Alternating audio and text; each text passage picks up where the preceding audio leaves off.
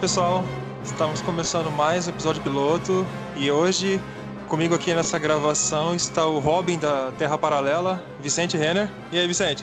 Opa, não sabia que ia ser introduzido assim, mas obrigado, eu acho. E conosco também está o anti-monitor desse episódio, né, o Dionísio do Bunker do Dio. E aí, Dio? Opa, vamos aí, vamos provar que a DC Comics, apesar de ser uma tentativa sempre de querer suplantar a Marvel, ela até tem seus bons momentos e a crise é justamente um desses bons momentos. Bons momentos. Crise nas Infinitas Terras, que é de longe a melhor maxi saga que já foi lançado na indústria dos quadrinhos, quer dizer, pela minha opinião. Ô Vicente, você pode dar uma, uma pincelada no que foi esse evento para a indústria? Claro. Pô, a, Crise é, foi um gibi publicado pela, foi publicado pela DC em 1985. Foi uma, ela foi uma série de 12 edições, escrita pelo Marv Wolfman e desenhada pelo George Pérez. Os anos 80 foi, foi, uma, foi uma década que a DC ela tentou muitas coisas. Já no final dos anos 70, ela já estava tentando fazer coisas diferentes. E ali, no, bem no finalzinho dos anos 70, ela teve uma crise editorial muito grave, é, quase foi à falência. Em 81, até ofereceram a, a licença dos personagens da DC para Marvel. E, e, então eles estavam eles estavam bem no momento de reformulação assim é, e foi em 81 em tese que o Marvel Wolfman teve essa ideia de aproveitar essa oportunidade meio que para corrigir a bagunça editorial que era o universo DC. É, porque ao contrário da Marvel, acho que a gente pode, depois no curso do episódio, vai falar mais sobre isso, é, a DC ela não tinha uma cronologia unificada. É, as histórias, existiam várias versões dos mesmos personagens, é, existiam várias terras, era um universo muito mais fantástico. A publisher da, da DC na época, a Janet Kahn, achava que isso era uma era, isso sempre fornecia para os escritores da DC uma desculpa para escapar das histórias, assim, para que as histórias não tivessem consequências, eles sempre podiam dizer que era em outra terra. E aí o Mark Wolfman fez essa proposta de, de escrever um gibi que unificasse todas essas diferentes terras paralelas em uma só e que servisse de relançamento para DC quando ela fizesse é, 50 anos, que foi o que aconteceu em 85. Perfeito. Ô, Dio, quando surgiu o multiverso na DC? Você sabe me dizer? Cara, é, sei, assim, grosso modo, né, o, até, até, completando aí um pouquinho essa história aí pra, do, do Vicente, tudo, você pode dizer que a Crise das Infinitas Terras tem origem num fanboy chato, né, como todo fanboy, que é o tal do Gary Thompson, que uma vez mandou uma carta lá para os caras da DC reclamando de uma questão de continuidade Aí o Melvin Wolfman falou e respondeu, né? Do tipo, meu, uma hora a gente vai corrigir isso daí. E ele ficou com essa ideia na cabeça uns bons anos. E uma das coisas que fazem a, a crise nas infinitas terras ser realmente um, uma coisa muito fora da curva, assim, excepcional, é que ela foi feita ao longo de quatro anos, né? Ela foi arquitetada ao longo de quatro anos, sendo que desses quatro anos, dois anos foi só de pesquisa. É, inclusive, é, não sei se vocês lembram, mas o, o, o Wolfman e o Pérez eles contrataram um cara para ler todas as histórias da DC Comics de 1935 até 1980 e poucos, né? O cara passou dois anos lendo todos os gibis da DC Comics. Uma coisa boa, de toda a história da DC Comics. Então, começou... Ele pagou quanto para fazer isso? não sei quanto o cara pagou, mas foi um cara que, por, pelo menos por dois anos, ele foi bem feliz, viu? É... Ou não, né? Garanto. Não, não sei. Então, é o Peter Sanderson que ficou lá dois anos lendo todos os gibis da DC Comics e aí depois é, fazendo notas e é, pegando os pontos cruciais para poder passar para o Marvel Wolfman para poderem fazer o roteiro. Então, só, só aí foram dois anos de pesquisa, né? Então, você imagina. Se eles quisessem me, me, é, me convidar para fazer isso, eu faço tudo de novo. Não tem problema.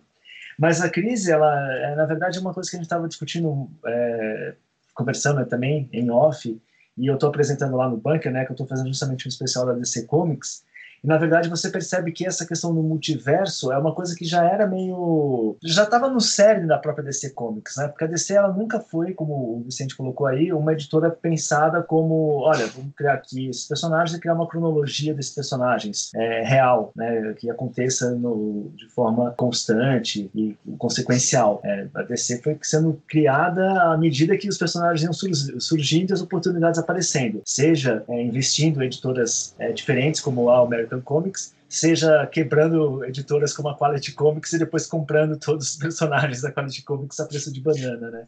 É, coisas bem de coisa mafioso, né, que acontecia. Mas desde o começo, então, a DC tinha essa coisa assim, você tinha o Super-Homem, você tinha o Batman nas suas histórias específicas que também não interagiam muito. E quando aparece a American Comics com outros personagens como o Flash da Era de Ouro, tudo, também eles ali começa a acontecer um pouquinho de uma interação entre os personagens, né, uma troca. Mas tudo vai explodir mesmo, o cerne mesmo, a centelha da crise, vai estar tá na Showcase de 1956, que foi o Gardner Fox, né? Me corrijam se eu estiver errado. Esse mesmo. Isso é isso. O Gardner Fox que criou essa história na Showcase 156, em que aparecia o Flash da Era de Prata lendo um gibi é, do Flash da Era de Ouro. E aí, no meio da história, todo o que vai acontecendo, o Flash da Era de Prata é, ele rompe a, a, barreira assim e consegue encontrar o Flash da Era de Ouro. E aí que você tem o começo é, dessas terras paralelas da DC Comics é aí que se inicia a, a, crise. Eu já até esqueci, eu fiz um programa sobre a crise das infinitas terras lá no bunker também. Mas foi aí que começou todo esse é, esses pequenos causos aí, né? Muita gente termina colocando, não sei se vocês enxergam assim também, a crise como uma forma de da DC se livrar do certo entulho que existia assim no seu é, quintal, com os personagens que ninguém mais dava muita bola, com uma confusão, tudo. Não sei se isso é se, se foi uma estratégia pensada nesse sentido mesmo, muito mercadológico de se livrar dos personagens, ou se foi realmente uma coisa muito criativa do Merv Wolfman de trazer uma unidade para aquilo. O que, que vocês acham? É, eu acho que é um pouco das duas coisas, porque essa é uma das características da crise, que ela é, ela é um projeto criativo e ela é um projeto editorial ao mesmo tempo. A, a Janette Kahn, que era presidente da, da DC, é, ela tinha essas ideias arrojadas de refazer mais ou menos a linha da DC de uma forma que fosse mais contemporânea. E, e se for ver, o próprio Gibi, em diversos momentos, ele parece que ele está fazendo comentários editoriais, tem, é, tem personagens que é, personagens da Era de Ouro que refletem sobre a sua pertinência no presente. Tem aquele o, o final é, bastante emblemático nesse sentido do Superboy e do Super-Homem da, da Terra 2, né, se sacrificarem. Talvez o Super-Homem, e especialmente Superboy, eles, é, eles eram os personagens mais era de prata que a DC tinha na sua cronologia. Eles eram símbolos muito fortes dessa questão do, da multiplicidade de terras e da, e da bagunça editorial que isso representava. Né? Então, eu acho que tem um lado da, dessa questão da paixão nerd, digamos assim, do Wolfman, que é, é um escritor que é tão nerd quanto o cara que mandou a cartinha lá para a revista do Lanterna Verde reclamando da incoerência cronológica e do próprio George Pérez também, que é um nerdão, né? E tem essa questão deles, deles serem nerds apaixonados e quererem escrever um grande épico, é, mas também tem essa questão de tentar limpar a casa. Até na história é, se percebe é, que tem, tem muitas coisas nesse, nesse gibi que sinalizam o que, que os gibis iam se tornar nos anos 90, é, principalmente por, é, na primeira metade. É, tu vê que tem muitos personagens com medo, é uma história bastante sombria, tem muita gente que morre, né? E, e, e tem esse aspecto meio trágico, não celebratório, assim. É, tudo isso acaba sendo uma combinação desses, desses dois lados da história. Hein? É, uma coisa que eu acho bem impressionante, assim, é que ela acho não só no começo, mas acho mesmo no final, assim, é que a gente já tá, já tá discutindo o final sem falar do começo, mas tudo bem, né? que se, é, já se passaram, acho que, que uns 30 anos desde a publicação da Crise, se você não leu Crise, quem tá errado é você. Você não vem falar de spoiler, não. Mas, assim, mesmo no final, né? Porque ainda no final, assim, você tem umas coisas que vão acontecendo ali que você fica meio triste, assim, você fala, putz, meu, que, que coisa, né? Mas é, vamos voltar para o começo. Uma das coisas que eu acho mais impressionantes assim da crise, e eu quando, quando saiu a crise, lá em 85, eu era, eu era moleque, eu devia ter tinha lá uns 12, 13 anos tal.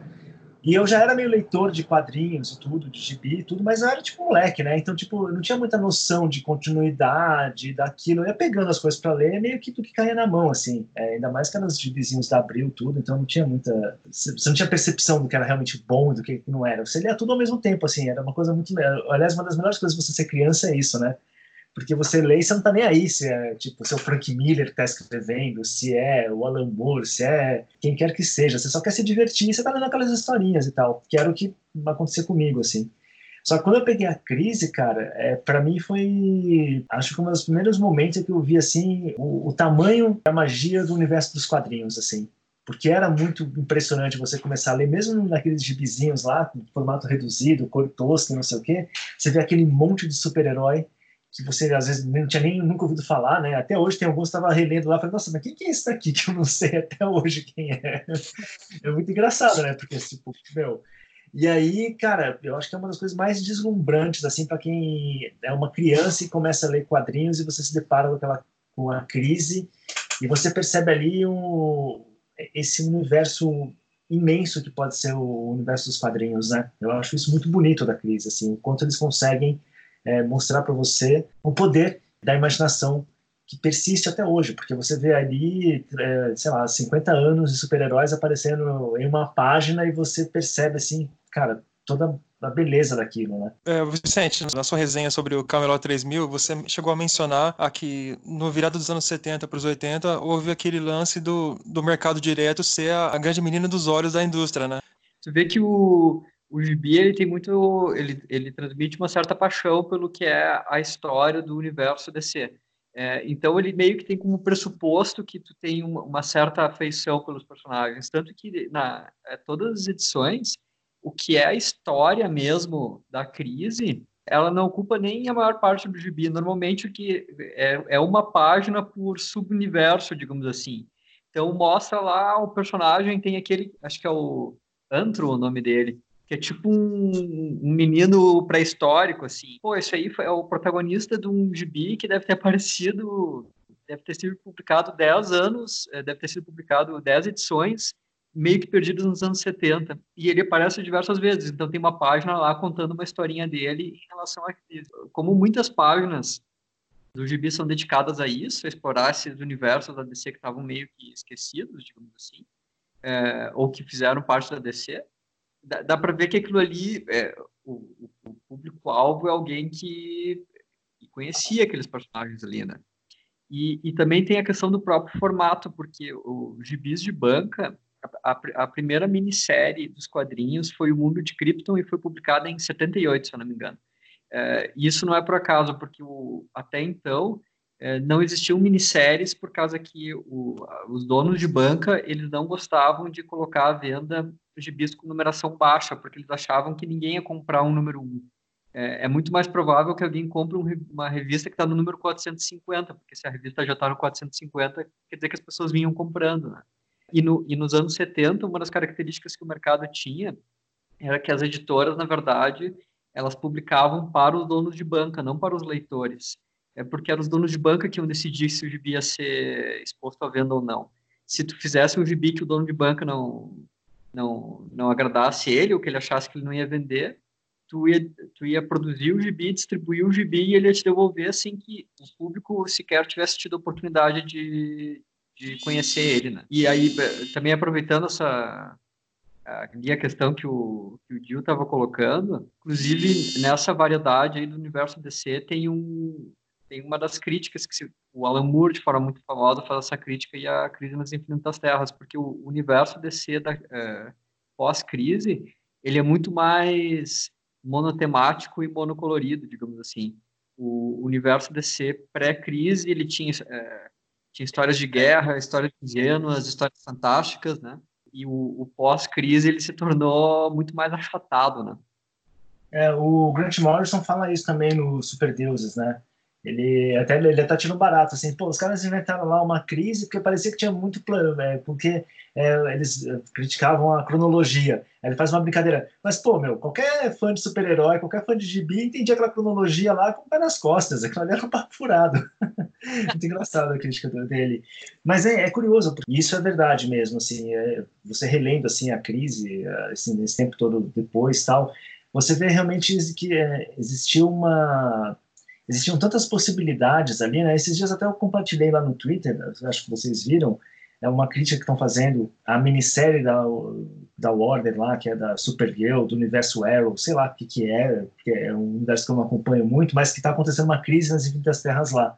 E uma coisa interessante que eles colocam nesse texto, justamente quando esses múltiplos universos ADC permitiam que os autores pudessem é, explorar aspectos muito diferentes dos personagens, explorar outras camadas e tal e que isso meio que se perdeu ao longo do tempo.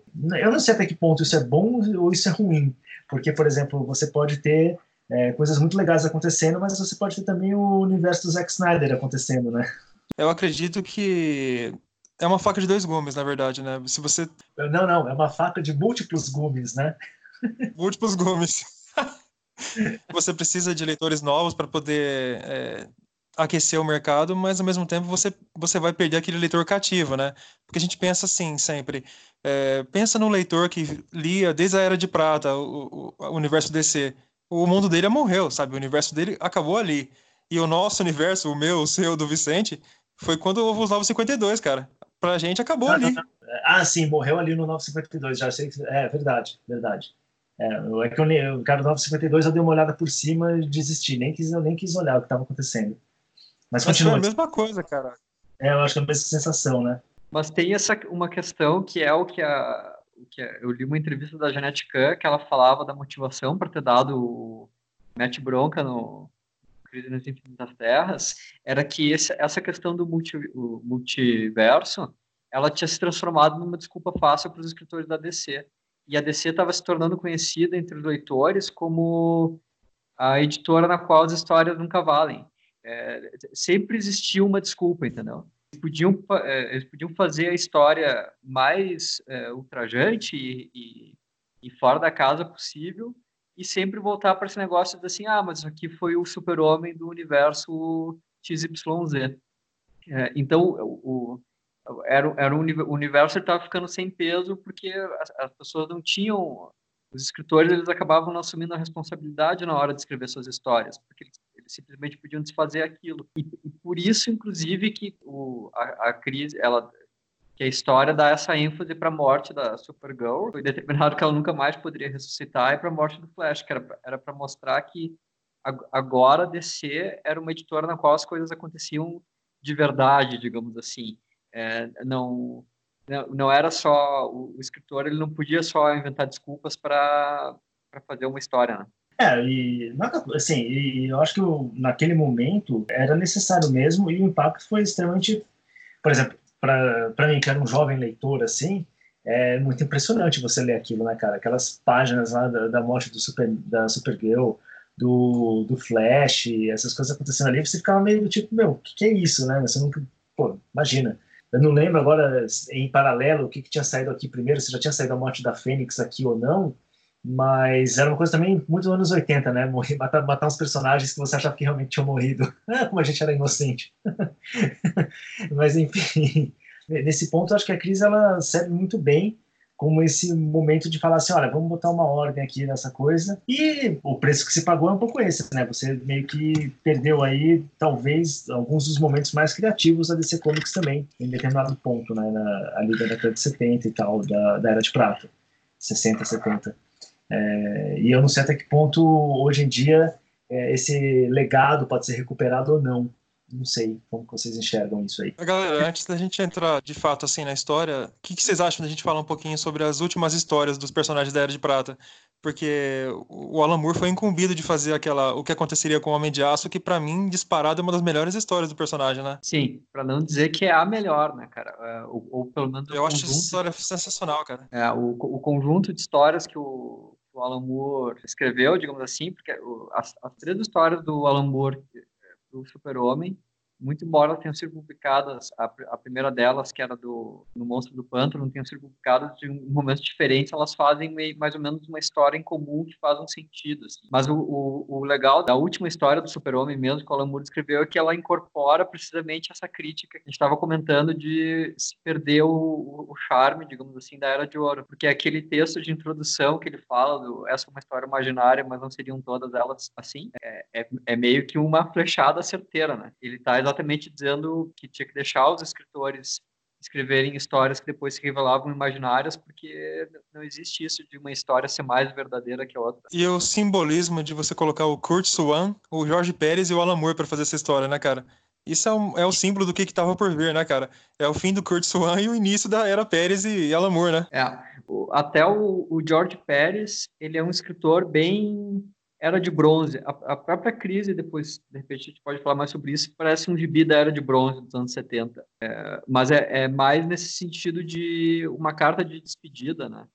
Principalmente para o Kurt Swan. Eu acho que depois ele nunca mais desenhou uma história de super-homem e ele, ele desenhava o super-homem por 40 anos. É, tem pelo menos duas gerações de leitores que achavam que o Kurt Swan era o, o desenhista definitivo do Super-Homem. Né? Cara, para mim ele sempre foi, cara, porque eu comecei a ler Superman com o Kurt Swan, saca? Então é muito difícil desassociar a imagem do personagem do desenhista. Não, eu, eu acho que é, não sei se tem algum outro, porque a gente tá pegando essa história do Super-Homem, mas eu não lembro agora quais outras histórias finais, assim. Eu lembro que quando na época que eu li, assim, já estava naquela fase que meio que ia misturando as coisas, né? Com, com histórias antigas com histórias já pré-crise, assim, e tal. Aí, tirando do Super-Homem, tem mais alguma que saiu nessa época, assim? Tem a do Lanterna Verde, feito pelo Alan Moore também, né, Vicente? Ah, histórias curtas para a revista Tropa do Lanterna Verde, né? São umas histórias bem legais. Elas, elas têm sempre um jeito, assim, de ficção científica hiper especulativo, sabe? Não sei se chegou a ler essas histórias também é verdade, essa tipo de histórias, assim como as histórias da Era de Ouro, também é verdade que o, a DC é, não abandonou elas por causa da crise, né? É, hoje em dia, esses, essas histórias não são mais publicadas, eu acho que os leitores não iam comprar, né? Tanto que depois teve relançamento da Sociedade da Justiça, que é, a, é um, é um, um gibi típico da, da, da Era de Ouro e não teve tanto sucesso assim. Os Novos 52, eles relançaram de novo a, a Terra 2, o universo paralelo, ia ter uma série própria e tudo, não fez sucesso. Então, acho que a, a, a Crise nas Infinitas Terras, quando ela, é, quando ela cortou esse charme Era de Ouro da DC, o que eles fizeram muito mais foi observar uma coisa que os, os leitores cortaram na sua mente, né? É, porque na verdade ela, ela criou aí, se você parar para pensar é, em termos editoriais, mesmo de publicação, mesmo não só editoriais, mas de publicação, você quando você corta e você fica um tempo sem publicar é, os personagens, as histórias, aquilo vai sumindo, né? Você vai perdendo é, memória afetiva e muitas vezes você nem conhece aqueles personagens e tal. Que é uma coisa que até, por exemplo, agora eu estou fazendo lá o especial da, da DC e a gente tem conversado muito sobre isso, como tem certas coisas assim, pô, você quer ler, mas às vezes você nem consegue, porque ou tá fora de catálogo, ou é muito caro, ou sei lá o quê. Então você quer ler umas sagas de umas épocas específicas, assim, né? E você não consegue ler porque simplesmente você não consegue comprar. eu não consigo nem achar direito, né? Então fica meio complicado. Mas eu acho que aí também tem esse gap do tipo. E quando você lê a crise, você percebe isso, né? Aqueles personagens, por mais que a história seja meio trágica, tal, você percebe uma certa leveza, inocência naqueles personagens, que também não é mais muito comum hoje em dia. Então, todas as histórias hoje são mais densas. Por exemplo, eu estava revendo lá o Era de Ouro, que fizeram, que é justamente com a Sociedade da Justiça, e que é muito boa, só que é super densa, super pesada, já aquela coisa meio Watchman, sabe? Do tipo, é, ok, vamos fazer um Watchman com os heróis da Era de Ouro e tal. Só que, assim, putz, meu, é, é legal, mas não é tão legal quanto seria aqueles personagens totalmente inocentes, porra loucas, fazendo o que queriam fazer, entendeu? Eu acho que essa talvez seja, esse talvez seja o grande problema é, da DC como quadrinhos, e que eu me sinto meio é, afastado, assim, porque essa inocência que se perdeu por conta de, não da crise em si, mas de coisas que aconteceram depois, como, por exemplo, o Ótimo, do Alan Moore, o próprio Frank Miller com o Cavaleiro das Trevas, que é o lado negativo dessas histórias, né? Porque aí todo mundo quis fazer história pesada, densa, tal, não sei o quê, e esqueceram de como se faz uma história leve e divertida, simplesmente para entreter. Acho que é um pouco isso. É eu, isso que você falou do, da, da Era de Ouro da Sociedade da Justiça, ela é bem isso mesmo, né, cara? É um gibi com personagens da, com uma, que, que, tinha, que tinham uma inocência própria, mas eles foram meio que trazidos abruptamente, né, para os anos 90, né? É, pois é, cara. E assim, não é que a história seja ruim, não estou criticando, é uma baita história, assim. Só que aí você percebe um pouco isso que eu estou falando, assim, que é, você, se você comparar a Era de Ouro com a Crise das Infinitas Terras, você percebe que na crise você tem uma inocência que não tem na era de ouro ali. Você tem uma ingenuidade na crise que ainda persistia por conta do, do peso, do legado desses personagens, que na era de ouro já está mais densa e pesada, assim. E que eu acho que é uma forma... É, é engraçado, eu sinto, não sei se eu estou ficando mais nostálgico com a idade, ou se eu sinto isso talvez do, também do público um pouco maior tal, mas eu acho que muita gente sente falta dessa inocência desses personagens, né? Dessas histórias e algo assim. Tanto que, sei lá, eu fico pensando por que, que por exemplo, os desenhos da DC Comics, por exemplo, você pensa aí na Máscara do Batman e tal, fazem tanto sucesso? Porque eles têm um clima muito era de ouro, né? Muito mais do que os quadrinhos, ou mesmo os desenhos da, da DC. E até, assim, não que eu tenha assistido tudo, mas o pouco que eu vi, assim, das séries da Warner, em especial, assim, da Supergirl, da primeira temporada, assim, ela tem um clima meio mais anos 50, ano, mais era de ouro, era de prata do que essa era pesadíssima aí do, do, dos heróis, né? Isso, uma coisa que tem que se dizer sobre isso também, cara, que talvez uma, o, uma tentativa de retomada que aconteceu foi na própria DC com a Liga da Justiça do Grant Morrison, né? Que ela, ela tinha esse, esse apelo mais... Ela era consciente dos anos 80, né?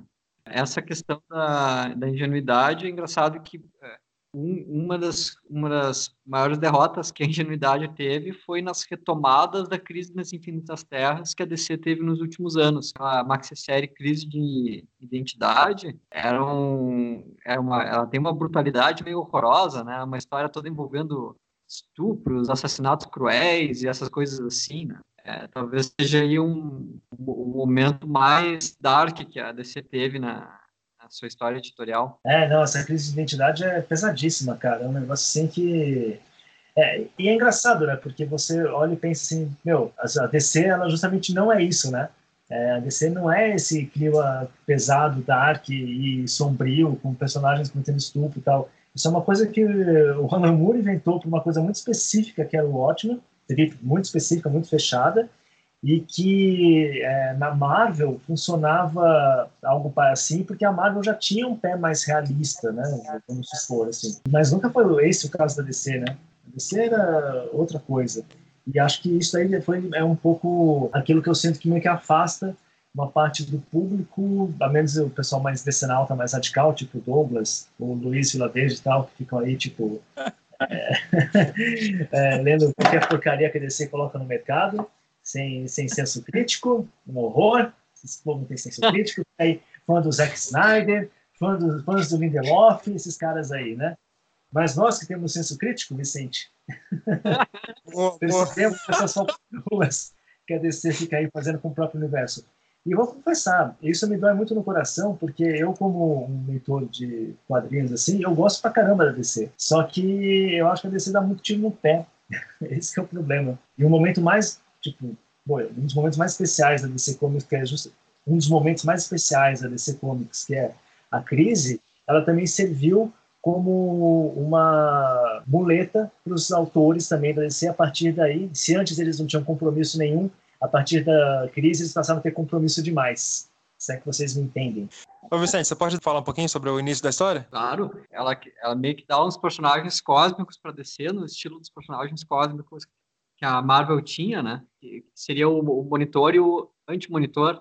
É, um seria formado pela matéria e o outro pela antimatéria. Alguns personagens novos, Pária e a Precursora, acho que são. E eles são a tentativa, assim, acho que mais clara do Marvel Wolfman de dar um tom épico pro, pro gibi porque o, o Pária, ele é um personagem que ele cometeu três pecados, que a gente vai descobrir quais são no curso da história. E por causa desses pecados, ele é, ele é, é obrigado a acompanhar a morte dos mundos. Esse, esse, personagem, ele dá um tom épico, porque ele parece muito uma figura do folclore cristão, que é o judeu errante, né? Que é, o, é, um, é um judeu que teria é, ofendido Jesus no, no caminho da, da Via Crucis, e teria sido então amaldiçoado peregrinar pela pela Terra até o final dos tempos, acompanhando o final dos tempos, né? É, então, tu vê que é uma tentativa do Wolfman de dar um, um aspecto mítico, transcendental, digamos assim. E a precursora também, porque a precursora, ela vê que ela é muito é, é um personagem que é muito calcado na figura de Judas, porque ela ela ela, ela trai, ela ela foi criada pelo monitor, que seria o, o e isso se revela que na verdade isso fazia parte do plano do monitor. Ele, ele sabia que ele ia ser traído por ela, né? Isso também tem, tem é uma associação bastante fácil aí para fazer com o Judas e de novo dá para perceber que o, o, o, Wolf, o Mark Wolfman, é, que é judeu, ele está tentando meio que trazer para sua história uma versão super-heróica de personagens religiosos, é, tentando dar essa elevada no tom da, história para fazer ele ter um aspecto um pouco mais transcendental, né? Mas eu concordo, eu acho que é uma visão muito boa, inclusive porque, na verdade, isso também faz muito sentido com a própria origem das, da DC Comics com seus heróis, né? Que eram muito também calcados intuitivamente, cosmologia aí que você pode colocar cristã, judaica e tudo, que tinha muito isso preso, é, encarnado naqueles primeiros personagens, né? Especialmente no Super-Homem e tal. É, e tem o Alex também, né? O Alex Luthor, que é o filho do, do Luthor, da Terra, onde os super-heróis são os vilões e ele é o herói. E que ele também, de certa forma, ele é uma, uma mistura de Moisés com Cristo, né? Que ele também é, um, é uma fonte de redenção e de união versos assim. E, é, sem querer dar spoiler, mas já dando, como eu já falei, tem 30 anos que saiu essa história. No final dessa história, que é um dos momentos mais bonitos da série, que é com a morte quando o super-homem da, da, da, Era de Ouro e o Superboy, eles entram num universo onde eles vão finalmente ter paz, né? E é através do, do Alex. Que é dali, para mim, é uma das imagens mais cristológicas dos quadrinhos que tem ali, que você pode colocar, é, com toda a sua beleza pueril. O Alex, o Pária e a, e a Precursora, eles formam uma espécie de trindade. Eles se tornam meio que o motorzinho desse novo universo. E eles, é. eles dizer isso, eles substituem um universo que era formado pelo monitor e o antimonitor, que é uma visão é, mais maniqueísta e gnóstica assim, do, do, do, que é o mundo. Né? Existe o monitor que era a força positiva e o antimonitor que era a força negativa, o bem e o mal. que eram as forças do mal. É.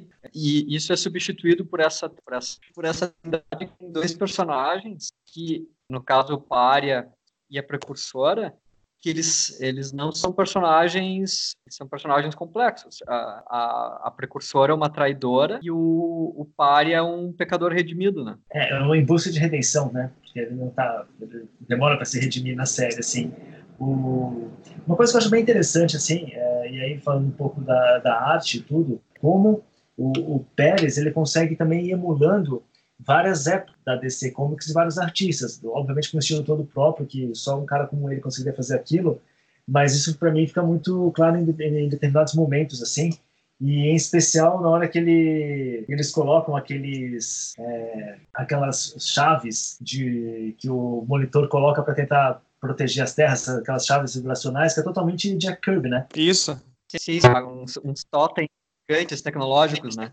Isso, aqueles totens dourados tecnológicos assim, que eu falei, nossa, isso aqui é totalmente o Jack Kirby, assim, né? Tipo, um bagulho daquele tamanho, mas isso está muito presente, assim, no, no modo como ele vai construindo essa história, assim.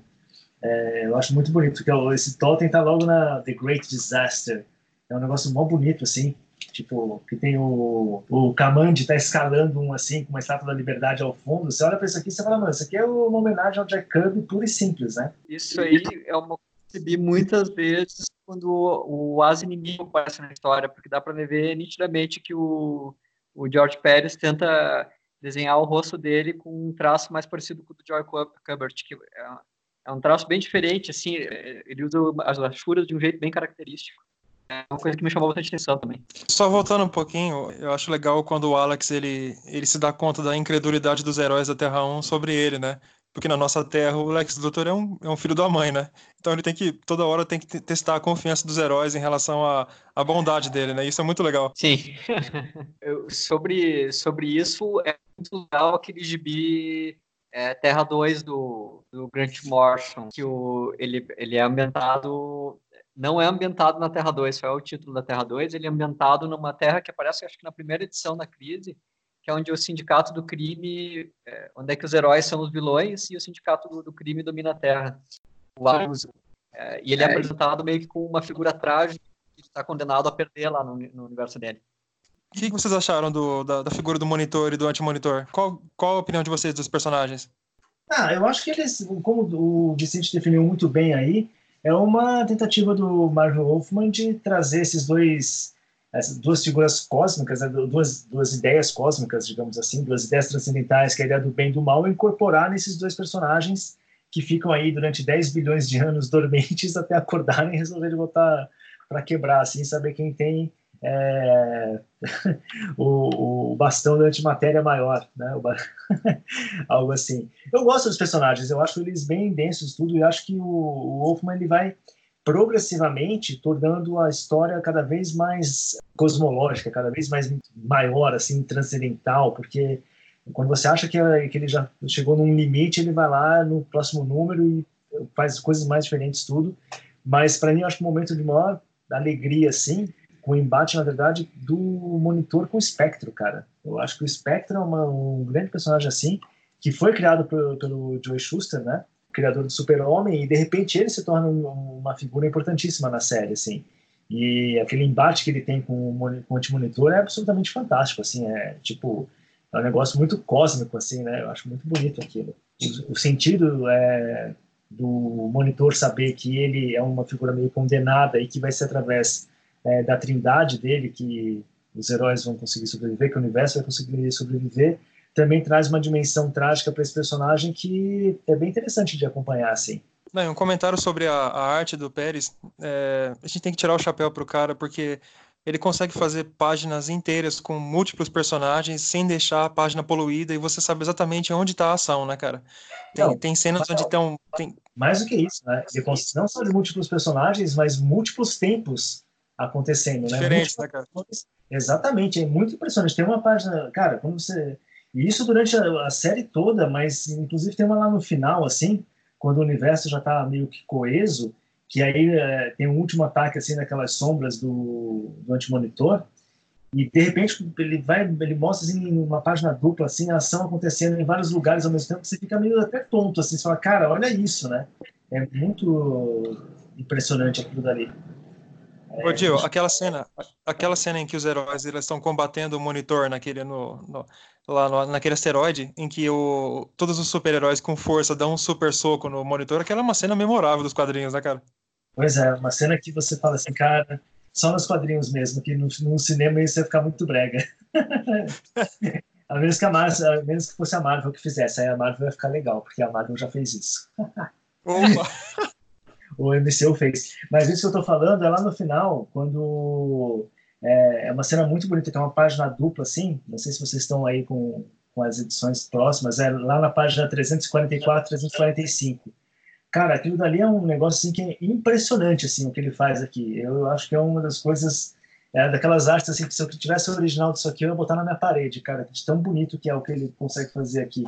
Porque começa numa cena com é, uma sombra atacando o arqueiro verde da Era é, de Ouro, se eu não me engano, e aí ele vem descendo, vai mostrando assim todo esse painel se abrindo, assim no centro está o Lanterna Verde da Era de Ouro, é, assim, energizando a lanterna. Cara, é muito, muito bonito isso daqui.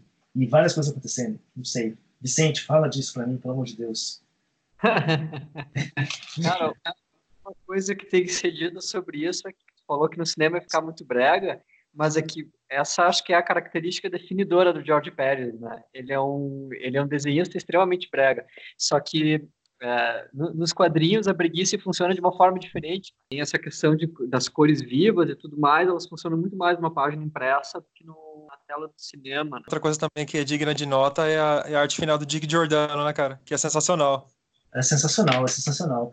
E é um negócio assim que você. Cara, eu, eu não sei, assim, eu, eu realmente acho que, por mais que a gente fale que isso aí tenha sido uma decisão editorial para ah, se livrar do entulho, né, da DC tudo tem muita arte envolvida nesse negócio para ser só isso, entendeu? Se fosse um projeto desse, os caras estavam nem aí, faziam qualquer coisa.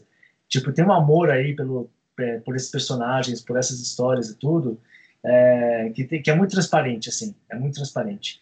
Que tanto no, se você pegar ela no, no formato de bizinho lá, que eu tenho aqui, o formato de bizinho, é, seja você pegar no, na edição um pouquinho mais especial, com papel couché, não sei o quê, você percebe? E, cara, eu tenho a edição Absolute, que os caras fizeram uma recolorização, que é um negócio, assim, é desbundante, né? E para mim é uma das melhores absolutes que existem, porque eles não fizeram no papel puxa, eles fizeram naquele papel cartonado. Então a, a, tinta não é aquela tinta brilhante, sabe? É tinta mais fosca. Então, cara, é, a cor disso daqui é um negócio tipo. é de chorar, assim, de tão bonita que é. Sério. E a arte final do Jordano só melhora, né, cara? Tipo, é muito impressionante isso aqui, cara. Sobre o George Pérez, tem, tem bastante coisa que dá para dizer, né, cara? Uma, uma coisa que ele, que ele faz, é, ele não é só desenhar bastante personagens, ele desenha muitos quadrinhos.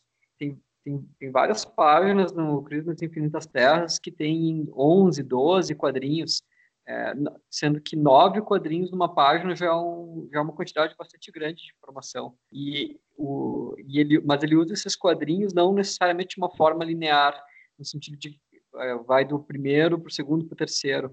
É, é, muitas vezes é, é, uma questão meio que de composição de páginas, e ele inclusive faz uns, um jogo engraçado com o, o, formato esférico das planetas, e o quadrado dos quadrinhos. Assim, as páginas são muito geométricas e muitas vezes parece que os personagens estão dançando sobre essa geometria, assim. Cósmica fazendo que os personagens dancem pelo por um monte de, de, de limitações é, geométricas, digamos assim, porque a página é formada por quadradinhos e bolinhas e os personagens estão como que sobre, sobre isso, né?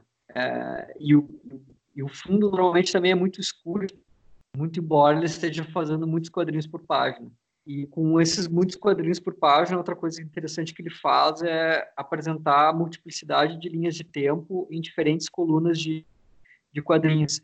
Então, é, uma das coisas que, que esse gibi tem de característica, nesses dois casos, é que muito embora o layout das páginas ele seja mais ou menos tradicional, a maioria das páginas tu não lê ela de forma tradicional, tu lê a página como um todo, porque ela está apresentando diferentes momentos do tempo ou ela está apresentando. George ele não desenha só muitos personagens, ele desenha muitos quadrinhos. É, as páginas de Crise nas Infinitas Terras, elas têm normalmente entre 11 e 12 quadrinhos por página. Isso é uma quantidade muito grande. Nove quadrinhos já seria uma quantidade bastante. É, mas ele usa esses quadrinhos de uma forma muito narrativamente inteligente, porque é, é, esses quadrinhos, eles normalmente fazem um jogo com as esferas que representam as múltiplas terras.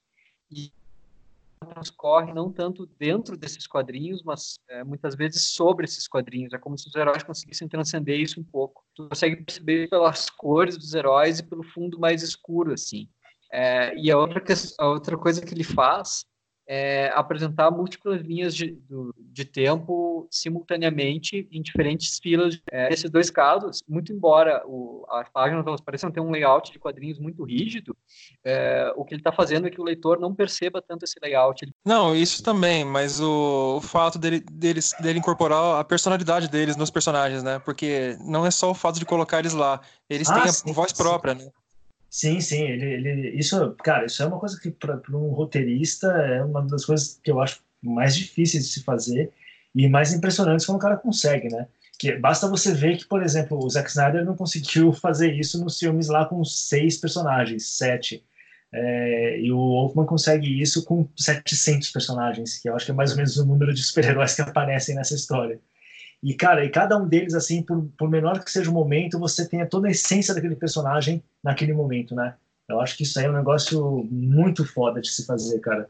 É, e você pega desde os personagens mais é, estranhos que possam aparecer, até os cowboys, por exemplo, tem uma hora que aparece lá que eles são do Velho Oeste, aí aparece o Jonah Rex, aí também aparece o Sargento Rock com a Easy Company, e mais o, meu, o Tanque Fantasma. Meu Deus, o Tanque Fantasma, como eu sou fã do Tanque Fantasma, os confederados lá. ai, ai. É muito bom aquilo, e você percebe que tá ali, cara, naqueles pequenos momentos ali, ele consegue trazer aquela essência do personagem, né? Isso é muito, muito foda, assim, de se fazer. Isso aí, e o, e o, o grande grande mistério disso aí, cara, é como ele faz para compor, ele, ele, como ele faz para compor a página. É, ele coloca muitos quadrinhos, mas é sempre pensando na página. Então, por exemplo, tem essa questão de diferentes filas de quadrinhos corresponderem a diferentes momentos do tempo. É, então, o leitor ele não está lendo um quadrinho por cada um, ele está lendo a página. Tem Sim, várias.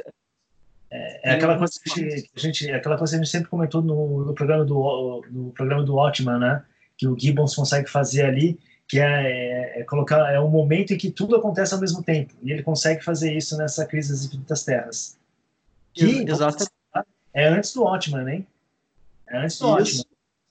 É. é impressionante.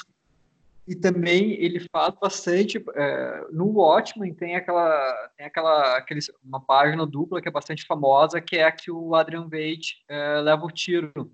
É, o George Pérez ele faz uma coisa parecida com isso, assim, não pela simetria, mas pela questão da, da página toda ser um desenho. Então, por exemplo, tem o quando eles a Terra a Terra na qual transcorre a história vai para o universo da antimatéria tem um momento que diversos personagens olham para o céu e o céu forma o rosto do, do anti-monitor. De novo, é uma, é uma questão que o George ele ele está desenhando, sei lá, 12 quadrinhos que vai ter naquela página, mas o quadrinho, na verdade, é a página em si. Então é como é. se o, a, a, história ela transcorresse por cima da borda desses quadrinhos. É, e isso é uma coisa que favorece muito essa impressão cósmica que a história tem. Porque o, os quadrinhos, o, o que é os limites do quadrinho, é uma coisa que a história está é, tá frequentemente transcendendo, os personagens estão passando por cima daqui. É, também tem várias páginas que, sei lá, o, o terceiro quadrinho da primeira fila tem uma ação que se conecta com o primeiro quadrinho da quarta fila, digamos. É, é como se ele tivesse planado por cima dos outros quadrinhos. É, é, é a, a, página em si é um, é um todo intrincado que faz sentido, né? Uhum, é, isso é uma das coisas bem impressionantes, assim. E realmente você é, percebe a genialidade é, desses dois caras, né? Do Wolfman e do Pérez. E detalhe, e, e, o que é impressionante, trabalhando com esses personagens totalmente fantasiados, assim, total, cheio de ingenuidade, não sei o quê, mas que tá lá. Você tem essa inovação radical, assim, no, no modo de contar uma história e de apresentar essa história também, né? Antes, no mais pro início do podcast, eu comentei como, como esse gibi ele deve bastante para a Era de Bronze. E isso é uma, é uma das coisas. Esse gibi ele é praticamente o suco da Era de Bronze, assim. Vê o, o layout de página é extremamente complexo, mas os quadrinhos são sempre quadrados. Ele é como se ele não tivesse passado pela revolução que foi o Neil Adams, que era romper esse molde de quadrinhos quadrados, fazer páginas com quadrinhos de formas geométricas diversas. Então ele é bem, ele é bem do início dos anos 70, digamos assim. E e, além disso, além dessa questão do desenho remeter a, aos anos uh, ao, ao, início dos anos 70 também tem a questão dessa própria da própria maturidade da história assim é, se essa questão épica e tal que isso é uma coisa que a Marvel começou a fazer no início dos anos 70 na série dos Vingadores principalmente. Tinha por exemplo uma história que o que o Visão o Visão que é um ciborgue se apaixonava essa questão de lidar mais com emoções humanas do que historinhas de herói contra vilão. E falando então em emoções humanas, é, vamos falar aí daquelas uma, duas, três, quatro, cinco, seis, sete páginas mais emocionantes da série. Se não mais emocionantes, aquelas que primeiro tiveram impacto, assim, que são a morte da, da Supergirl. O que, que vocês acham desse, dessa, dessa sequência, assim? A, a primeira coisa que eu tenho para dizer é que é surpreendente, né? Porque o, a série a, morte do Flash ela é engraçada porque ela acontece num lugar né, que ninguém tá vendo, ela é uma morte secreta. Mas o, o Gibi, no início, ele fica te mostrando a morte do Flash, assim, é uma coisa que tu vê que vai acontecer. Mas aí vai lá, a morte a morte da Supergirl e passa na frente, é uma coisa que te pega com as calças na mão. É, e até desde o ponto de vista da publicação mensal, tem uma coisa bastante inteligente que o Marv Wolfman fez. Ele fica mostrando a morte do Flash. Aí ele coloca a morte da Supergirl na frente e na edição seguinte o Flash morre. É a edição na qual nenhum leitor esperava que alguém fosse morrer, porque já tinha morrido uma pessoa na edição anterior. Eles pensaram, ah, talvez o Flash pode morrer no final da série. Mas ele já, ele já coloca a morte do Flash na edição seguinte para te pegar com as calças na mão. É, e é muito impressionante que é, na, é, são as duas mortes muito impactantes assim. E o, o, o, o que eu acho interessante é que o, o Flash, quando você começa a ler a história, ele já está morto, né? No final das contas, assim, ele já, já foi, ele já morreu, assim, nessa questão do, do tempo, assim, é uma coisa muito impressionante. Mas eu acho bem legal porque a morte da, da Supergirl é uma coisa muito, assim, é uma coisa quase cinematográfica, né? Porque é, é muito emocionante, assim, muito violenta, totalmente quadrinhos, assim, também, porque ela vai para cima do antimonitor, assim, começa uma pancadaria e de repente ela olha para o lado e morre, assim, né? Tipo, dá um último golpe do, do antimonitor, assim, um tchum, né? Emocionante, assim, que você fala, nossa, cara. E no final das contas ela toma aquilo lá e aí ela morre nos braços do super-homem com aquele grito em silêncio, que é uma das coisas. Cara, aquela cena ali é um negócio que você fala, cara. É pra você falar pro cara assim, ah, meu, para, meu, para. Você tá, tá, o que você quer? Meu dinheiro, né? Tá, aí. O cara é muito genial, né, cara? Aquele com aquele fundo vermelho assim e ele abraçando a cara. É muito bonito aquilo. Eu acho, até hoje. Não, mas vocês conseguem imaginar o, o peso que foi um personagem de primeiro escalão como o Flash morrer daquela forma? Cara, se tivesse Twitter naquela época, a caixa de mensagens do, do Wolfman ia explodir, né, cara? Hoje em dia isso é impensável, cara, você matar um herói de primeiro escalão da, da forma que foi. É, a, história, a, história, dele tem um clima meio. É... EC Comics, né? Que não é só. Não, é, ele não morre numa, numa, numa coisa meio que nem a cara, né? Numa cena de ação ele morre se deteriorando numa caveira. Pô, meu. Você imagina, sei lá, 10 anos de idade vendo um negócio desse aí, você fica meio impressionado. E, não é um sacrifício épico e heróico, né? É uma é. morte no, é uma morte secreta. Os, outros, os, super, os, personagens só vão saber que ele morre umas duas, três edições depois, né? Sim, só no final. Na verdade, eles só vão ter certeza que ele morre no final, quando eles vão lá pro, pro asteroide do Antimonitor, e aí eles descobrem o uniforme do Flash. E aí que o, Isso o Kid Flash assume o uniforme dele e tal. Só lá no final mesmo, que os heróis é, é, têm esse impacto. Eles, eles, sabem porque contam para eles, né? Isso. Tem uma história naquele Super Almanac DC, é, acho que número 2, em que mostra que o, o quando o Flash estava tentando destruir a arma do, do antimonitor, ele se tornou uma partícula de energia que retornou no tempo para virar o raio que deu origem a ele, cara. Aquilo, Isso. quando era moleque, foi mind-blowing total. Não, aquilo é sensacional essa história. Essa história é muito marcante. É, eu acho ela bem incrível. Tanto que, na verdade, agora que você falou, é, que eu me liguei, que né, eu estava esperando que essa história, eu, né, eu, sei lá, eu tinha confundido, assim, eu achei que essa história acontecesse na crise, mas não é, né? É uma história separada, assim, do, do Flash. Mas é uma sacada muito boa mesmo, assim, porque é como se ele é, tivesse voltado no tempo e criasse a si mesmo, né? É muito louco isso. É, é, tem uma coisa também que é legal de perceber na, na morte do Flash, é que ela também ela simboliza um pouco essa tentativa da DC de, de superar esse passado ingênuo. Porque o, o Flash, ele é um dos personagens mais ingênuos da DC, tanto que a galeria de vilões dele é tipo um super gorila, o flautista, o boomerang, são, é, é, talvez seja a galeria de vilões mais ridícula da, da DC, né? E ele também está muito associado Não, a esses... DC, né, Vicente? É, é, dos quadrinhos, né? em geral. Ele... É ele... tem o Trapaceiro, cara, aquele vilão dele que era o Mark Hamill no seriado. Sim. é, e ele também é, tem essa questão dessa física meio maluca de gibi. Ele é o personagem de física maluca, essa questão de ah, as vibrações dele conseguem fazer, transcender o espaço e o tempo e tudo mais. Tanto que depois o, no final do gibi, quando o Kid Flash assume o papel dele, uma das coisas que eles fazem é limitar os poderes dele à velocidade da som, do som, porque tem essa questão da DC rebaixar os poderes dos super-heróis daí, né? Então sim, essa, sim. essa essa morte também tem esse sentido aí é, de tentar deixar para trás é, esse passado ingênuo. É, deixar para trás o que a DC tinha de melhor, né? A gente pode falar assim. Tem uma coisa que o Marvel Wolfman faz na série que eu acho que é muito legal, acho que pouca gente comenta isso e fala, que é naquela hora, na, na hora que ele coloca aquele, que aí também é, é reforçando essa questão da, da metalinguagem do quadrinho, né, de como ele pode ser lido em múltiplas formas, por assim dizer, que é quando começa aquele Monitor Tapes. Também é uma homenagem ao é, você pode enxergar também não só como um elemento narrativo bem importante para a história, que acrescenta mais informação ainda para a história, mas também uma homenagem ao, ao Alex Raymond e aos quadrinhos que eram publicados nas tiras de jornais, né? Não sei se vocês Sim. têm essa percepção assim, mas pelo menos eu acho que tem. Tu diz aquele, aqueles quadrinhos que aparecem na parte de baixo, da, acho que é na última edição até, né?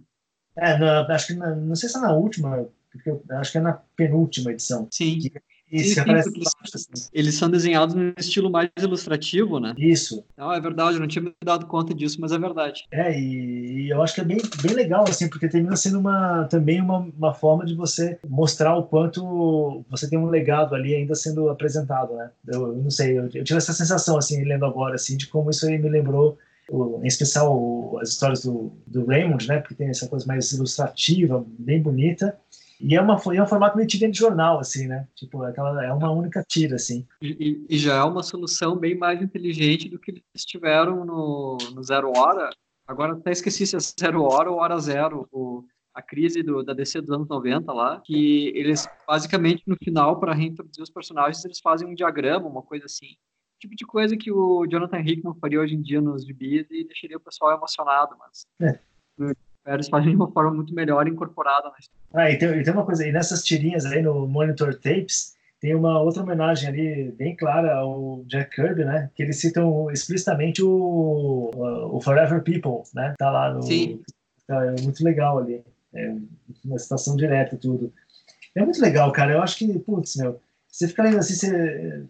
É que como a gente estava conversando lá no começo, né? Infelizmente hoje em dia é meio difícil. Na época, você conseguir é, esses gibis mais antigos, assim, né? Mas, cara, você começa a ver tanta coisa que tinha de bom, assim, dentro do universo da DC que você não tem mais acesso, não tem mais como ler, assim, a menos que você vá, obviamente, caçar, pagar uma grana procurar em sebo e tal, mas, cara, era muita coisa boa, cara. É impressionante. Se a DC quiser, eu, eu pago para ir ler lá os 50, 75 anos de quadrinhos da DC. Eu também, eu só queria ler os primeiros 50 anos, estava bom já. O ponto de divisão da, da saga para um tom mais, mais sinistro, um pouco mais com, com, com essa pegada mais sombria, foi depois da morte da Supergirl, né? Porque até então ela vinha com esse tom celebratório, né? Essa coisa mais de, ser uma coisa um pouco mais festiva, mais, mais colorida. Depois até a, meio que a saga encarna essa, esse, esse tom sombrio, né? Com aquela uh, aqueles demônios das sombras invadindo todos os cantos, do, todas as terras para poder aniquilar os heróis. Aquilo é uma cena muito, muito, muito emblemática, né?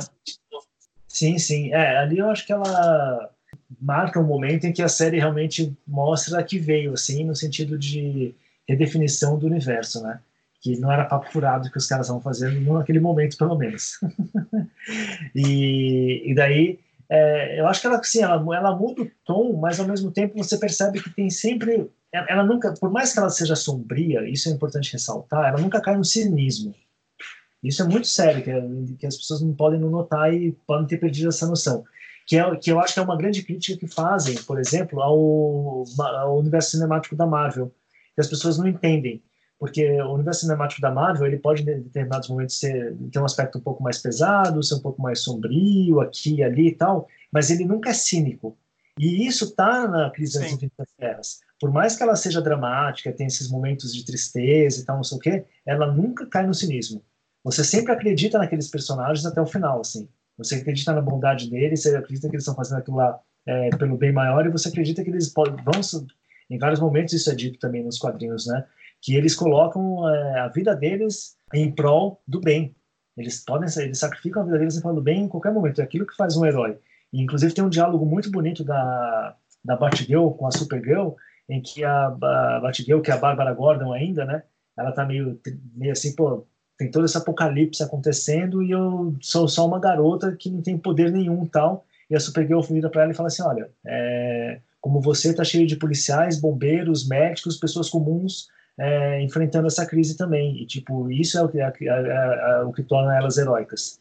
Então, eu acho que, por mais que a gente possa pegar por esse lado sombrio da, da crise, é, é, bom ressaltar esse aspecto de que ela nunca cai no cinismo, que é uma característica dos quadrinhos dos anos 90, principalmente, em diante, né? E que, é, como falei, é, acho que as pessoas hoje em dia são tão cínicas que elas não conseguem compreender o quanto o universo cinemático da Marvel ele é justamente um universo onde esse cinismo não tem vez, assim, é, onde o mais importante ali é realmente é esse heroísmo ingênuo e que faz tanta falta no mundo hoje em dia, eu acho. Falou tudo nessa aí, cara. É, é verdade. Os personagens, o, o Chris, ele não, ele ele está completamente desincronizado com essa mania que as pessoas têm de interpretar tudo de forma irônica, né? O Gibi ele é totalmente sincero. É, ele, ele pode mostrar coisas fortes. É, por exemplo, tem uma, uma coisa que me marcou ali no início é que tem um personagem que ele polui as águas e ele mata, acho que a Aquamoça. E aí o, o, um vilão diz assim, ah, e aí, tu matou a vadia? Uma, uma agressividade meio desnecessária. É, mas ele, ele tem essa agressividade sem ter cinismo, né? É, o, os heróis são heróis, os vilões são vilões, né? É, isso aí é bem legal. E até tem uma questão interessante implícita aí no que tu falou, que um dos motivos pelos quais a DC fez a crise foi para ficar mais parecido com o universo Marvel. Essa questão de unir a cronologia, é, de fazer personagens que tenham uma escala de poder menor, que é, sejam mais calcados na realidade e tudo mais. É, e uma das coisas que o universo Marvel faz muito bem é copiar a crise, porque o, o a Marvel dos gibis ela nunca teve um, uma série que tivesse essa escala épica que Crise nas Infinitas Terras tem é, que nem Guerras Secretas, é, é uma piada perto de Crise, que não tem nem um pouco dessa gravidade. A Marvel conseguiu fazer isso com o Vingadores Ultimato, é, que de, é, é o, a, quando eu estava relendo Crise para fazer esse podcast, o que mais me surpreendeu foi isso, como o gibi é parecido com os filmes, os últimos filmes dos Vingadores, nesse sentido de ser uma coleção é, multitudinária de personagens, essa questão que tu falou de ser muito pouco cínico e tudo mais. É, então tem aí meio um, um espelhismo, né? Posteriormente, a crise teve lendas, né, cara, que também tinha essa característica de ser bem celebratório, né, bem heróico mesmo, né? Isso aí.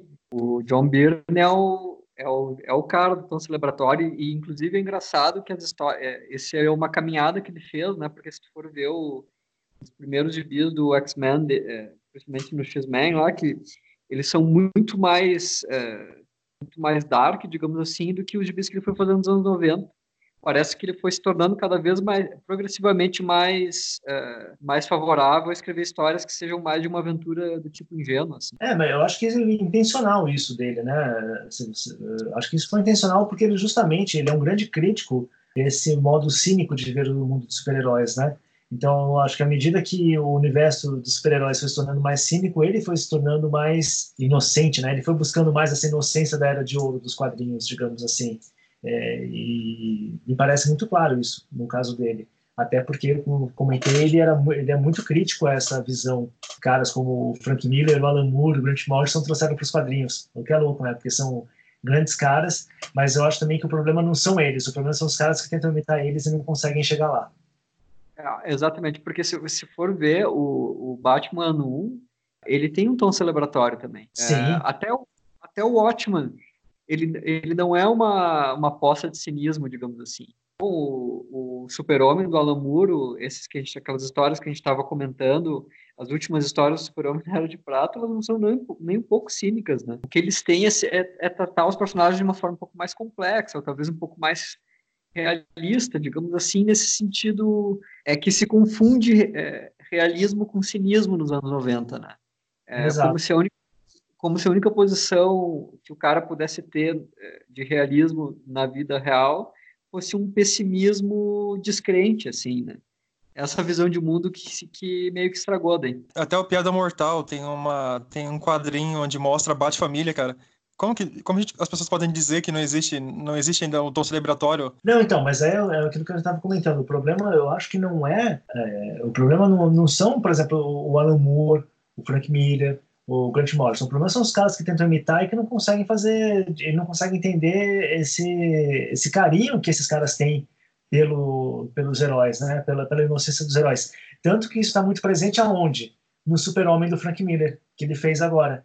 Aquilo dali é uma história que é totalmente era de prata do Super-Homem, cara. Ali no, no, você vê que ali ele tá olhando tanto que ele ressuscita a, a Lore, né? A primeira namorada do Super-Homem. Aí que o Frank Miller, que é um cara visto como um cara sombrio, pega o Super-Homem e faz o Super-Homem da Era de Prata. Em que até a primeira namorada do Super-Homem aparece lá, a Lori, que eles matam na crise, e que é muito louco. Você fala, putz, meu, isso é sensacional, é sensacional. Então, na verdade, eu acho que é um pouco isso, assim, que se perdeu, de certa forma. Você vê o quanto faz falta no universo da DC, principalmente, né? Porque o, o da Marvel, no final das contas, ele terminou se recuperando dentro do, do universo cinemático que acho que resgatou um pouco essa resgatou um pouco não resgatou bem esse, esse aspecto é, inocente e emocionante dos personagens sem cair no, no, cinismo, né? Agora a DC está meio perdida aí, eu acho ainda.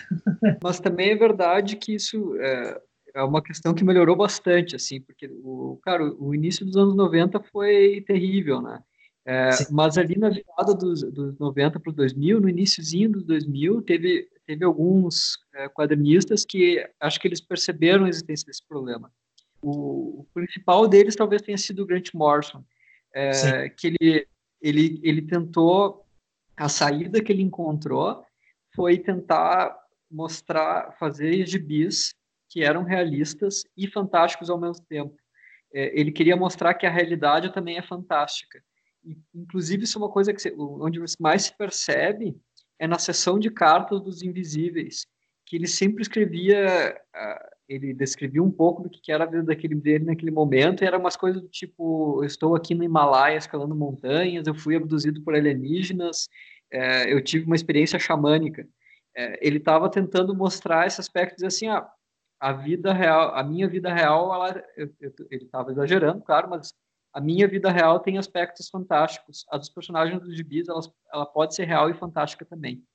E, e para mim, o cara que conseguiu acertar essa chave mais ou menos no meio foi o, o Ellis com Planetary Day, que cada edição é, ele, ele analisava uma, algum tipo de gênero típico dos quadrinhos, ou uma convenção típica dos quadrinhos, numa chave que era ao mesmo tempo extremamente realista e extremamente fantástica. E aí, a, a partir disso, mais ou menos, que foi dando uma remediada no, nessa situação aí. É, e, e é necessário, né? Porque você vê o quanto isso é o que faz um quadrinho ser, ser bom, no final das contas. Sem exagero, assim, é, é essa mistura de inocência e de. Estou é, falando de super-heróis, tá? Para deixar claro aqui também. É essa mistura de inocência com fantástico e com um toque de realidade, mas esse toque de realidade não é. Não, você não lê um quadrinho de super-herói para é, para se deparar com os mesmos problemas da vida real, né? Você lê para escapar um pouco deles, assim. Tanto que, pô, na criação do Super-Homem, é, do Batman, tudo o que, que você tem ali? É escapismo puro. Como muito bem identificou isso o Michel Chabon, que criou lá o, o escapista, né? Da dupla Cavaleira e Clay. É, é, legal que no final, da, depois da crise, quem reformulou o, o Superman, que é o carro-chefe da editora, foi o John Byrne, né, cara? E mesmo o Superman tendo sido privado de quase todos os seus poderes, né? Ele tinha o super sopro, ainda tinha uma coisa bem heróica nas histórias dele, né? Ah, não, mas é que o John Byrne é um, um mestre, né, cara? E ele conseguiu captar o, a essência do que era o Super-Homem, é, do que o Super-Homem tinha se transformado, né? Assim, ao longo dos 50 anos da existência dele, que é num símbolo de bondade, de humanidade e de esperança. É isso. E não importa. E aí é que tá. Eu acho que a grande sacada dele é mostrar que assim. É, não importa quais são os poderes que ele tem, a essência do super-homem é isso mesmo. Ele podia ser um cara comum, mas ele é o super-homem. Mas isso daí é que define ele: é a sua bondade, a sua humanidade e a sua esperança. Tanto que uma das mais belas histórias que depois foram, foram feitas sobre o super-homem, que é uma do Grant Morrison, é, o All-Star Superman, é, ele é toda isso, né? Ele tem um lado de fantasia e que é muito legal, que o Grant Morrison ali, ele brinca com vários, é, várias coisas do, do, do universo do super-homem, assim, em especial com o Jimmy Olsen, mas a essência ali, cara, é isso, aquela cena que o super-homem do Grant Morrison, né, desenhado pelo Frank Whitley, salva uma criança do suicídio, é de você chorar de emoção, cara. E isso daí, para mim, tá em, vem justamente disso aí que o John Byrne consegue fazer com esse super-homem da década de final dos anos 80, né? Que ali é, é muito, são histórias fantásticas, histórias sensacionais, assim, e que também colocam um bom, um bom equilíbrio com aquilo que o Frank Miller estava fazendo com o Batman, com o David Mazzucchelli. Então, você vê que são duas formas de celebrar dois personagens ícones da, é, da casa e que marcam definitivamente o que, que é a DC Comics, a meu ver, juntamente com a Mulher Maravilha, mas que depois ganha também a sua nova versão na mão do George Pérez e do Wolfman, né? E tudo, então é muito legal isso. Oi? Acho que é só o Pérez escrevendo desenho. É só o Pérez, né? é só o Pérez que faz. Uh, ele faz desenho e arte, né? O desenho e o roteiro, né? Isso aí. É verdade, é só o Pérez. Desculpa aí, viu? É que eu tô ainda aqui emocionado com a crise. O Pérez e o, e o Wolfman, eles eram bem radicais na questão de mudanças, né? Foi meio que a DC que teve que barrar um pouco o ímpeto deles, né? E, tipo, eles tinham a ideia de matar muito mais gente e de, e de tornar muito mais, muito mais sério do que ela realmente foi, né?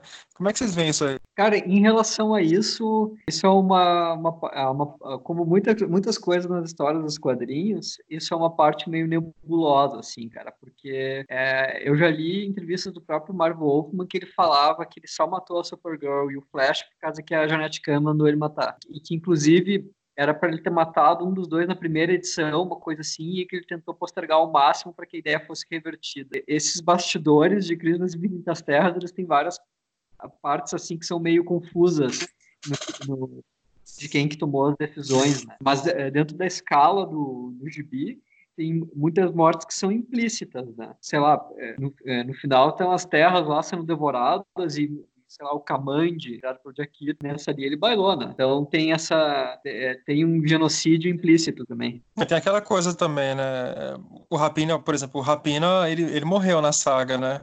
Mas assim, é, quem é que realmente liga pra morte do Rapina, né? Pô, você tem que ser muito fã do Rapina e Columbo pra gostar do personagem, né?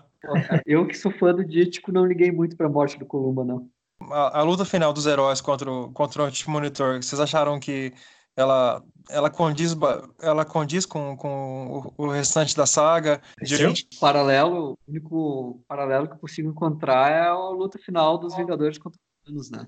Só que aí a diferença é da magia dos quadrinhos aí porque a do, do a dos quadrinhos é muito mais épica. É, pô, o cara os caras eles conseguem usar 400 personagens sabe? Eles não tinham 21 filmes eles tinham 50 anos de um gibi por mês, de sei lá quantos gibis por mês a DC lança, né? Eles tinham milhares de histórias para aproveitar e os personagens mais variados e tudo mais. Tem uma, tem uma coisa que tem, um tem sentimentos ambíguos em relação a isso, que é essa questão que o, o anti-monitor ele fica sempre voltando, ele parece um vilão de, de videogame, sabe? Tu derrota ele, ele aparece de uma outra forma, mas uma outra forma. O, isso fica meio previsível, mas eu gosto daí na versão final dele que eles estão lutando já contra um um ser que ele, ele meio que transcende completamente. E, de novo, isso é um tipo de vilão que tu só pode ter nos quadrinhos. Tu nunca ia conseguir fazer no cinema uma cena de ação incrível na qual os heróis estão lutando contra o nada, digamos assim. Na verdade, eles tentaram no Mulher Maravilha, mas com uma porcaria. Ah, tá louco. Bom, não sei se você viu ou não Mulher Maravilha, o filme lá da Gadot, mas o final do filme tem um pouco essa coisa, assim, do, do cara virar não sei o que. Lembra bastante o final da, da crise, mas é, uma, é horrível, assim, é um negócio que você vê, nossa, tosco, assim. E, e eu gosto dessa questão, realmente, como você falou, até porque no final quem derrota definitivamente o monitor é o Superman, né? É o Superman original. Ô, Gil, Oi. E ele, a derrota final é ele dando um soco na parede da realidade, né? Sim, sim. Exato. Sensacional, cara. Mas eu, eu acho que é isso aí mesmo. Eu acho que o, o, o modo como a saga se encaminha e tudo. Primeiro que eu acho que, apesar dessa coisa do, do, monitor, do anti-monitor voltar sempre, assim, de formas diferentes e tal, e é, é interessante porque você também, quando você começa a ler a série, você acha que quem vai enfrentar ele é o anti-monitor, né? E na verdade não, o anti-monitor morre logo cedo assim na história, e aí tudo fica na mão dos heróis e da Trindade lá. Né, do, é a, o, o Pari, a Layla e o, e o Alex. E acho isso bem legal, assim. É, isso é muito bom. É, é, e essa essa morte do monitor no início do gibi tem um negócio que é engraçado que ele tem esse aspecto que a gente estava comentando de não ser de não ser cínico mas ser, ter uma certa vilania e a morte do, do, do o monitor como a gente estava falando antes tem essa questão meio maniqueísta de um ser o bom e um ser o mal então o grande parte da história transcorre num mundo no qual o, o ideal de bem, personificação do bem morreu. Só tem a tentativa das pessoas serem, tem a tentativa das pessoas boas de fazerem o bem. E isso dá para a série um certo tom fatalista, tanto que é, durante dois terços do gibi, acho que os heróis eles só perdem, né? É, eles tentam, tentam, tentam e dá errado, errado, errado. E quando parece que eles têm uma vitória, os super vilões se organizam e dominam três quintos das terras remanescentes. Isso é um, também uma coisa na estrutura do roteiro que eu achei que foi, ficou bem interessante o, o Wolfman fez. Sim, é bem massa. E eu gosto de como eles meio que fazem aquele é, final para a Mulher Maravilha, né? Que a Mulher Maravilha ela vira uma deusa, a Mulher Maravilha original, ela vira uma deusa no Olimpo, né?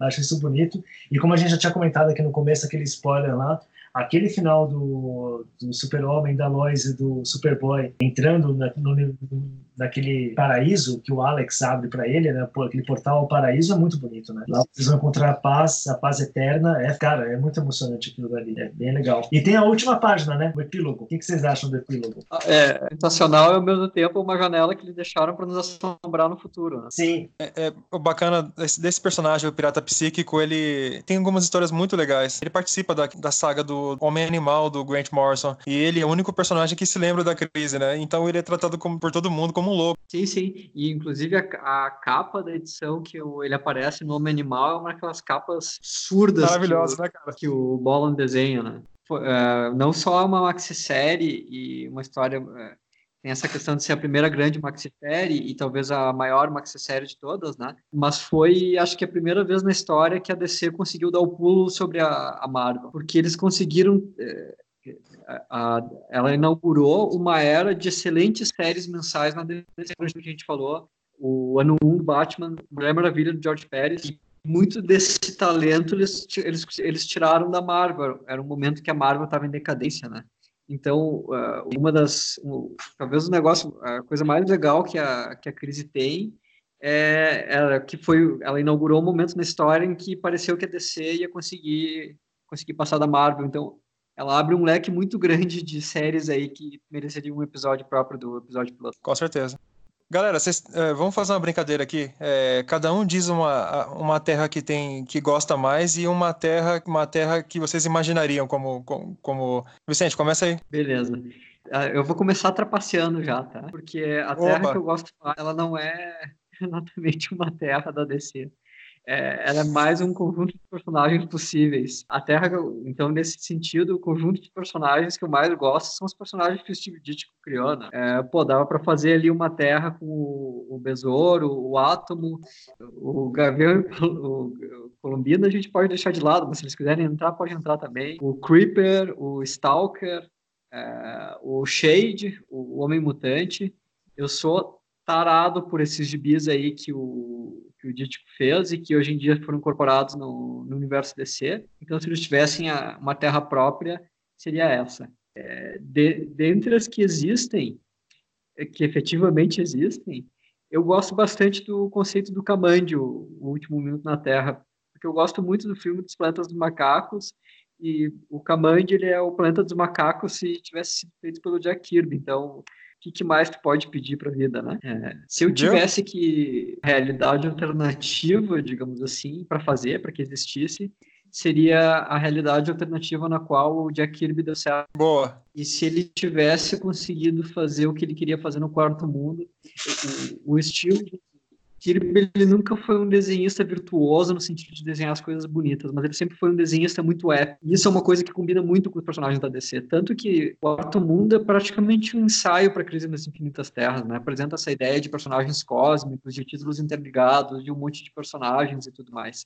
É, se, se aquilo tivesse eh, dado certo, é, a DC ia ter um corpo de histórias muito melhor do que existe Seria um dos melhores dos quadrinhos. Né? Gil, pode falar. Não sei. Eu, eu fiquei pensando. Como eu já sabia que ia rolar essa pergunta, eu fiquei pensando muito nisso, né? Eu não sei, eu acho que o universo, a Terra que eu queria mesmo é a chamada Terra 2, né? Que é a Terra dos, dos heróis clássicos, assim, da DC, de 1935 até 1950, digamos assim. Eu gosto muito daquela, daqueles heróis, aqueles personagens, tudo. É, eu acho que a gente é, ali no bom e no mau sentido, né? Porque ali você tem uma explosão de autores novos buscando inovações de, de, coisas diferentes e tal. Podiam ter explorado muito mais se a DC não tivesse esperado uma mega corporação que queria fazer outra coisa e não contar boas histórias, assim. Mas eu acho que ele tem muita coisa boa. Você pega o, sei lá, esses heróis clássicos, assim, eu acho fantásticos.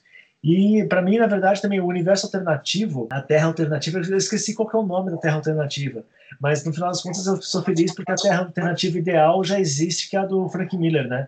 O universo dele, do Batman, do Dark Knight dele. Que, que, é uma terra, né? Ele, ele é um universo paralelo tal. Eu esqueci qual é o nome da terra. É, Miller, o Millerverse, né? O, o Millerverse é Earth 31, 31. É a, é a Terra 31, é a terra do Frank Miller, assim. Então eu acho que ela é, para mim, a ideal. tá ótima. Ele continua fazendo, o que é mais legal ainda. Não, legal que vocês dois roubaram, né? Mas beleza. Não, Mas tá bom. Eu, eu ia falar que, na verdade, o, o, Vicente não pode reclamar muito disso aí, não, porque na verdade existe essa a terra que ele queria aí do Díctico, só que ela virou o Watchmen. Então, cara, pô, que merda, roubaram tudo aqui. tá, vou falar a minha e não vai ser roubado, viu? Restaura o justiça. Não, mas, ô Douglas, você é um decenalta, você pode roubar o que você quiser. Já roubo diariamente. Beleza, galera. A, a minha terra predileta é aquela terra da, que é uma eterna Segunda Guerra Mundial, que tem o, o Sargento Rock, a Companhia Moleza, e o meu, a minha terra alternativa seria uma terra onde a Fawcett, a DC nunca conseguiu ir para frente com aquele processo contra a Fawcett, e, a, e o Capitão Marvel ele acabou ultrapassando e, e sublimando o Superman e filmes hoje que teriam Superman seriam com, com Shazam, seria Batman vs Shazam. Não, mas o, o, sabe, que eu gosto muito dessa terra também, viu? Que você falou da terra da Segunda Guerra Mundial do Sargento Rock, o Tanque Fantasma, Easy Company, Os Perdedores tal. Cara, eu, eu gosto pra caramba dela, assim. É um negócio que eu acho bem bem massa, assim, de ler, assim. Na época, eu, eu, é uma coisa que eu sempre gostei. E que, na verdade, é engraçado, né? Quando você precisava contar essa história direito, mas quando teve a, a grande crise dos super-heróis no final da Segunda Guerra Mundial e a DC começou a fazer essas histórias com Segunda Guerra Mundial, o, é, Cowboys, umas coisas meio de terror e tudo, e depois veio o, o Comics Code e matou isso daí também. Curiosamente, a Vertigo, ela meio que retomou toda essa série, né? Porque esses heróis, essas coisas todas foram reaparecer muito na Vertigo, esse modo de contar essas histórias diferentes, assim. Isso é uma coisa que Sim. eu acho que não tem ninguém comentar isso daí. É justo porque a, a Vertigo ela virou meio que um reduto de, de de gênero que não são super-heróis, né? Então eles podiam retomar os personagens de, de guerra, os personagens de espionagem, que nem o Alvo Humano, que é, um, é bem legal, Soldado Desconhecido, as histórias dos soldados conhecidos desenhadas por Joy Kubert são sensacionais, e aí depois eles retomaram também na Vertigo, se não me engano. Foi, Vicente, o, o, o, Human Target, ele é a criação do Lin Wayne, né? Sim, até vocês estavam falando desses personagens da Segunda Guerra, e tem uma minissérie que é desenhada pelo Alex Ross, que é com o Uncle Sam. Sim, o Uncle Sam. É, 90, e ele aparece bastante no, no Crise nas Infinitas Terras. Sim, sim, exato. E é, mas é isso, eu, eu nunca vi ninguém fazer essa associação da linha Vertigo com essa série de histórias de gênero que a DC fazia, assim. E foi uma coisa que me ocorreu, assim. Falei, pô, é, é, bem interessante você perceber que é uma linha que recupera aquilo que a DC, tipo, largou um tempo depois e tal. E que voltou a largar de novo agora, né? o Sandman até, né? É, sim, sim, que é, o, que é o título de mais sucesso da linha Vertigo, né? Isso, o Sandman Teatro do Mistério, todas essas coisas aí. Você lembra de um personagem que era o Asa Inimigo, que é um personagem da Primeira Guerra Mundial? Sim, sim. Uhum. Tem uma, tem, uma, tem uma graphic novel do George Pratt, que to, toda a cor pintada, né? Que é maravilhosa, né? É sensacional. Sim, as histórias do Joy Kubert para tipo, As Inimigos, as histórias originais são muito boas também. Elas foram publicadas Sim. no Brasil. Ah, eu não lembro qual foi a editora, é, mas é uma edição muito ruim. Nossa senhora. É, ela, é, ela tá com certeza. é pixelada. É... Galera, então vamos encerrar, pode ser? Vamos, considerações finais. Vai lá, Vicente, pode fazer. Mais ou menos eu queria passar essa questão da, de ser um gibi que recupera muitas coisas da Era de Bronze, do estilo de escrita, eh, o estilo de desenho também. Essa é a questão que é uma coisa que eu só fui perceber agora nessa releitura, de ela ter uma, uma tentativa de, de miticidade, digamos assim, de tentar alcançar, não ser só uma batalhazinha de super-heróis, como se fosse uma criança brincando com eles, mas essa, esse aspecto mais complexo de, de sair de um universo maniqueísta para uma trindade, essa trindade mais complexa, e o que nem o Gil comentou do, do Alex no final absorvendo e redimindo o super-homem e a Lois Lane, né? É, que é um negócio muito bonito. É, e basicamente é isso aí que eu tenho para fazer a título de considerações finais. Ah, cara, eu acho que assim, a crise, para mim, é, que li na época que foi publicado, assim, era uma, um jovem, uma criança ainda, pouco conhecia do, do que existia por trás de tudo aquilo e só lia aquilo lá como uma história absolutamente fantástica. É, eu acho que para mim é, é um, um, daquelas marcas assim de como o, o quadrinho, a mídia de quadrinhos, como a nona arte pode ser é, fascinante, como ela pode ser imersiva, como ela pode ser imaginativa e te mover de formas que só o, o quadrinho consegue, assim, mais do que qualquer outro tipo de expressão artística, assim, sem desmerecer, obviamente, com as, com as suas características próprias, mas é porque tem coisas ali que são só possíveis no quadrinho. E para mim é, é, o tipo de história que você fala assim, cara, você quer entender o que, que é o universo da DC Comics, você quer entender o que, que é a beleza do universo da DC Comics, o quão grandioso ele pode ser, então leia Crise nas Infinitas Terras. Ah, mas eu não conheço nada. Não tem problema, só leia. Tipo, você não precisa conhecer os heróis, por mais que tenha aí, se você conhece é mais interessante e tal, mas você não precisa conhecer todo o background daqueles 700 personagens. Então, porque ele consegue, o Mark Wolfman e o George Pérez conseguem te apresentar tudo isso que a gente estava conversando aqui em 350 páginas e cada página é uma obra de arte, assim. Eu acho que tem momentos assim nessa série que são realmente é, marcantes assim para a história da nona arte, assim, que servem como modelo para muita coisa que a gente gosta de defender, como a capacidade única dos quadrinhos de é, te comoverem, de expandir a sua percepção do que é uma, uma, do que é arte, do que é uma arte narrativa, do que é possível fazer assim. Eu acho realmente um dos grandes marcos dos quadrinhos é, modernos. Rapazes, por favor, seus jabás. Bom, o Bunker segue aí é, na sua luta para trazer um debate cultural legal. Está é, acontecendo agora, nesse exato momento, uma série justamente sobre a DC Comics, sobre a história da DC Comics, que explica muito desse universo que a gente comentou aqui, mais focado aqui, obviamente, na crise, mas eu estou tentando ser o mais amplo possível. E seguimos aí na batalha. Vicente, por favor. Fazer o meu jabá tradicional de recomendar para vocês o meu meu site, o New Frontiers Nerd. Desde que a gente começou essa sequência aí de podcasts, eu não atualizei ele mais nenhuma vez mas eu prometo para vocês que tem uma atualização em caminho e que vai entrar uma resenha nova em breve. Além do meu jabá, eu tenho duas recomendações para fazer. A primeira é reforçar a questão do, do Bunker, que está fazendo essa série aí do, da DC, que é, realmente esses primórdios da DC eles estão diretamente relacionados com a crise das infinitas terras. A, a, a crise das infinitas terras ela tinha esse objetivo de arrumar a estrutura pela qual a DC estava formada e isso tem muito a ver com as suas origens. E as origens da DC é exatamente sobre o que, que o, o falou nesses últimos episódios aí do Bunker. É, além disso, tem um, um, podcast bem legal, que é, o nome é Comic Book Historians Podcast, o título eu sei que não é muito criativo, mas esses caras eles conseguem fazer umas entrevistas muito boas e, e faz pouco, não é o último episódio, acho que faz uns dois episódios para trás, eles conseguiram entrevistar o Paul Levitz, que era o número dois da DC na época da crise, é, e é uma das figuras mais importantes dos quadrinhos dos anos 80. É, são dois episódios de 45 minutos, mais ou menos, é uma uma entrevista bem interessante. Esse Paul sempre tem muita história para contar. Então, esse aí é o jabá e as recomendações. Perfeito. Galera, muito obrigado pelo episódio de hoje. Eu gostaria de pedir para vocês se vocês pudessem curtir a nossa página no Facebook. Valeu. Valeu, pessoal. Até a próxima.